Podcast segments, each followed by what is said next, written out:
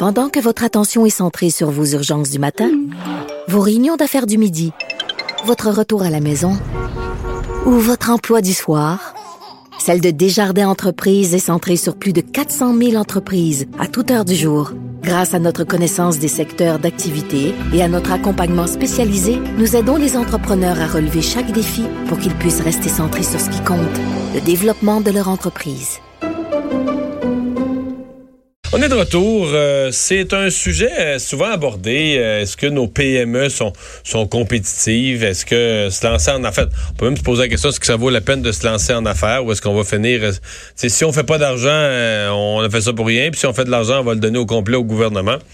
la question est posée par le nouveau vice-président de la Fédération canadienne de l'entreprise indépendante, François Vincent. Bonjour. Bonjour. Début de mandat aujourd'hui pour vous. À ma première journée. Première journée au bureau. Merci et, vous commencez fort parce qu'on a vu ce dossier sur les taux d'imposition, les taux de taxation des PME, ça va être un des chevaux de bataille? Ça va être un des euh, chevaux de bataille. Il y a trois enjeux majeurs pour les euh, propriétaires de PME. Puis le premier, c'est la lourdeur euh, du fardeau fiscal global. Il y a 80 des entrepreneurs, des PME du Québec qui disent on en a trop, euh, on paye beaucoup de taxes. Puis quand on regarde les chiffres, euh, c'est le cas. Il y a plus de taxes sur la masse salariale.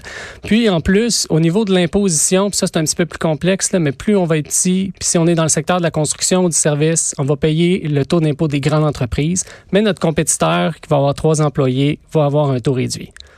OK. Euh, le, tout, le monde dit qu'il en paye trop. Les particuliers trouvent qu'ils payent trop d'impôts. Les PME trouvent qu'ils payent trop d'impôts. Tout le monde dit payer trop d'impôts. Euh, qu'est-ce qui, euh, quand vous comparez, par exemple, avec d'autres provinces canadiennes, bon, je vais dire avec les États-Unis, aux États-Unis, ils ont baissé significativement l'année passée l'impôt des entreprises. Euh, on est plus, une PME est plus imposée au Québec? Oui, une, PME est plus imposée au Québec. La moyenne euh, canadienne, c'est quand on le rock, là, quand on enlève le Québec, c'est 2,5% Au Québec, le taux d'imposition de la petite, entre, la petite et moyenne entreprise, si elle se retrouve dans les secteurs du manufacturier et du primaire, sera 4% la DPE, la déduction pour entreprise. Par contre, euh, le gouvernement précédent, pour stimuler la création d'emplois, avait mis une distinction d'heures pour les secteurs du service et de la construction. Puis donc, pour pouvoir y avoir accès, il faut que moi, en tant qu'entrepreneur, je rémunère 5500 heures. Ça, ça veut dire que c'est environ 2,5 employés. C'est-à-dire que moi, je suis pas capable de trouver de main-d'œuvre parce qu'il y a une pénurie de main-d'œuvre.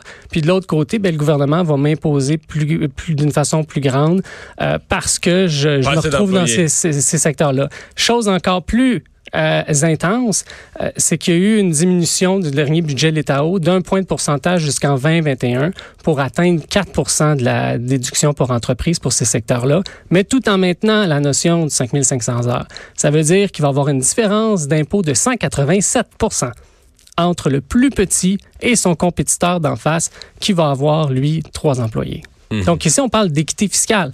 Euh, les, les entreprises, ils nous disent haut et fort, on est trop taxé, mais quand on regarde ça froidement, pourquoi un secteur d'activité économique aurait à payer plus d'impôts qu'un autre. Euh, on n'accepterait pas plus ça si c'était euh, au niveau de, la taxation des individus. Là, vous parlez de la taxe sur la masse salariale beaucoup. Euh, vous parlez des les, impôts des sociétés en général. On a parlé la semaine passée des taxes qui sont quand même la plupart des entreprises ont pignon sur rue, donc les taxes foncières les frappent aussi.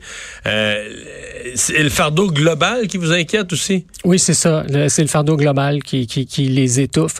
Euh, elles, sentent. Puis quand on, on, on, les rencontre à chaque jour, la FCI, c'est 24 000 entreprises au Québec puis 110 000 au Canada, mais ce qu'il y a comme particularité, c'est qu'on va les renouveler à chaque année, puis on va les rencontrer individuellement chaque année, puis ils nous racontent leur histoire, puis ils sentent que le citron il est pressé, là, puis il est pressé d'une façon assez forte. Vous avez donné les différentes taxations. Maintenant, il y a possibilité de peut-être donner certains ajustements. Je donne un exemple. Euh, toutes les provinces canadiennes, sauf le Québec, ont une exemption de base pour la petite entreprise, pour les taxes à masse salariale. Ça pourrait être un premier pas qui pourrait être fait pour donner un peu d'air aux PME.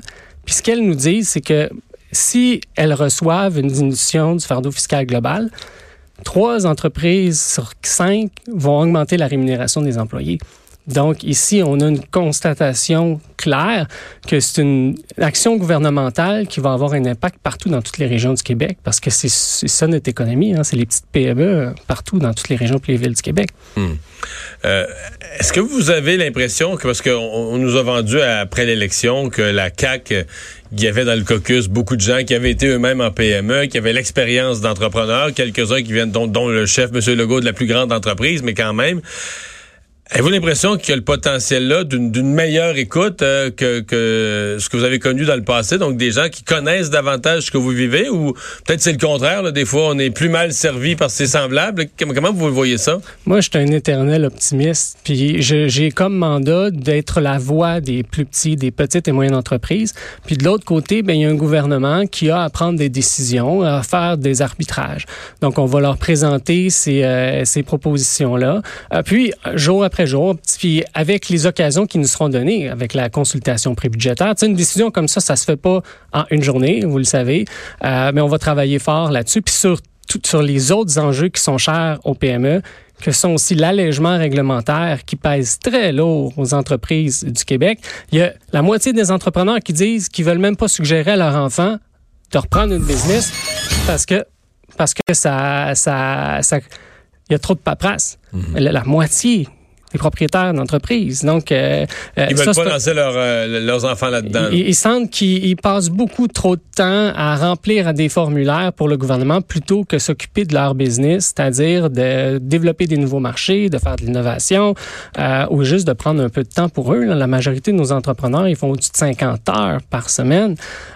Puis aussi l'autre dossier de la pénurie de main-d'œuvre. Donc, sur ces enjeux-là, l'objectif, c'est de collaborer avec le gouvernement puis de leur suggérer de très bonnes idées, comme de réduire la taxe les taxes sur la masse salariale, euh, puis de permettre une équité fiscale pour les PME.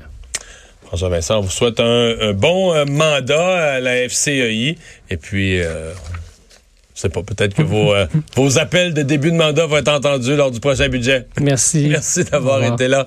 Euh, on va faire euh, une pause. ben oui, dans quelques instants, on va parler à Jean-Charles. Huit défaites consécutives pour le Canadien.